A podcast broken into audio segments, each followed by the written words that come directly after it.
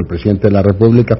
Al terminar su alocución, una larga y muy comentada alocución, el presidente de Francia, Emmanuel Macron, quien por cierto recibió un golpe político importante con la pérdida de Pierre Pesson, pero no, no me voy a detener en asuntos de política francesa, es un duro golpe para el jefe del Estado de aquel país, porque bueno, pues finalmente era el número dos de la República en marzo.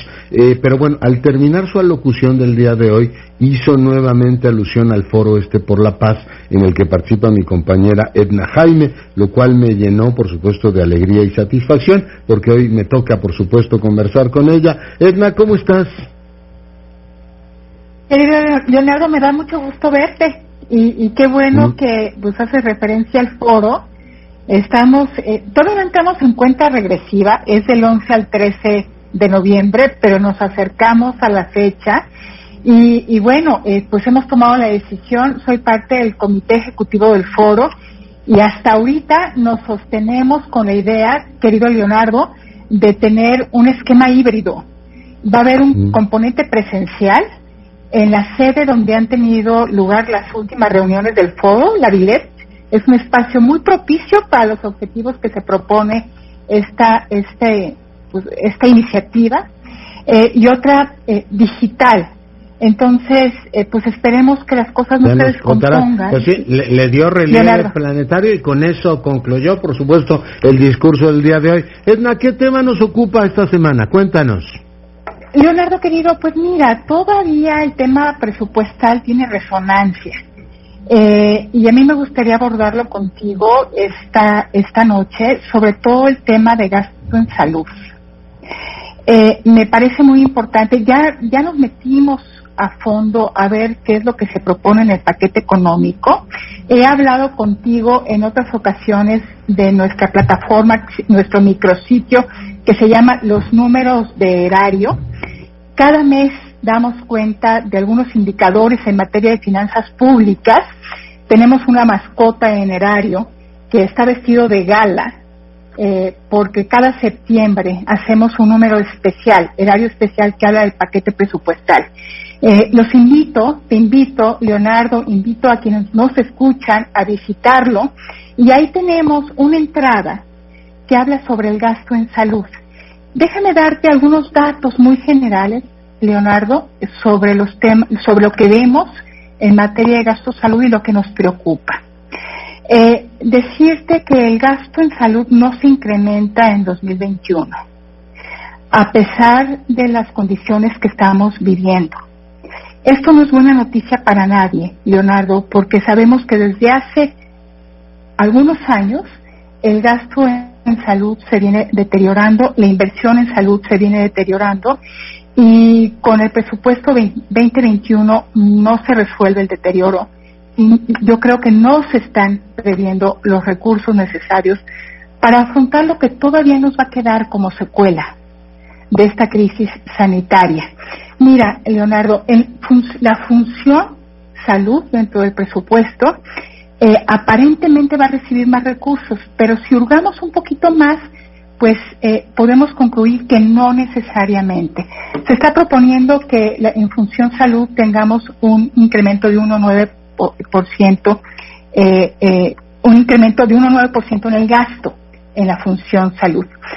Ahora, ¿por encima de inflación o...? Respecto a lo que se propuso para el 2020, Leonardo. Ahora, el tema es que para el 2020 se previeron recursos para financiar al INSABI por 40 por 40 mil millones de pesos. No estaba presupuestado en la función salud, pero estaba previsto para financiar el INSAL. Si esos recursos se suman a lo presupuestado en el 2020, pues te quiero decir que lo que se está planteando para el 2021 no solo no es mayor, es 4% menor.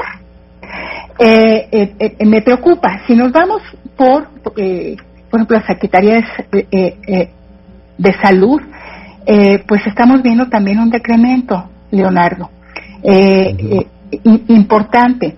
Temas como programas de salud materna tienen una reducción importante. Atención al VIH-Sida, la vacunación. Hay un incremento porque estamos trasladando dinero del Fondo de Salud para el Bienestar, que antes era el fideicomiso, del Seguro Popular para el INSABI.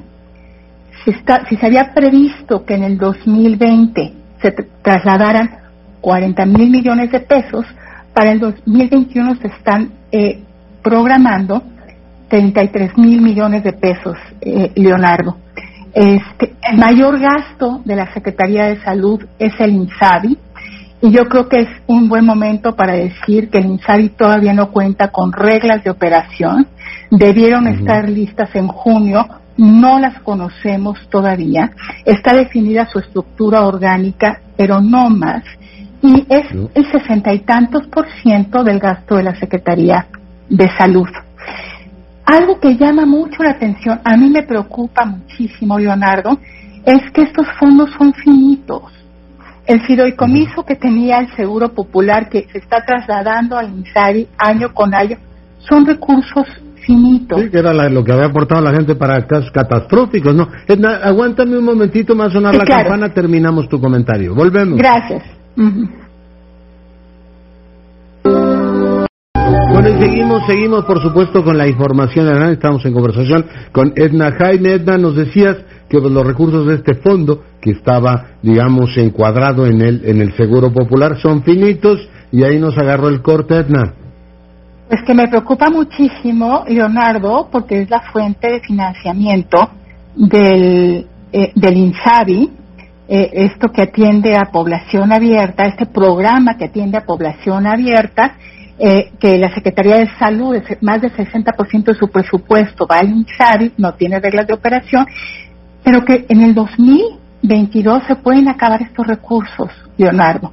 Entonces, escuchaba el reporte que te hacía Sara Pablo diciendo que el presidente está muy tranquilo, que dice que puede dormir muy bien, que no está, madera, ya tocó madera, no espera un rebrote, no espera un, un, un nuevo ciclo de confinamiento, pero pues decirte que me parece muy temerario el manejo de las finanzas públicas, Leonardo, porque ciertamente el, endeudamiento público ha sido restringido, pero decirte pues que nos estamos acabando los fondos que teníamos para atender contingencias.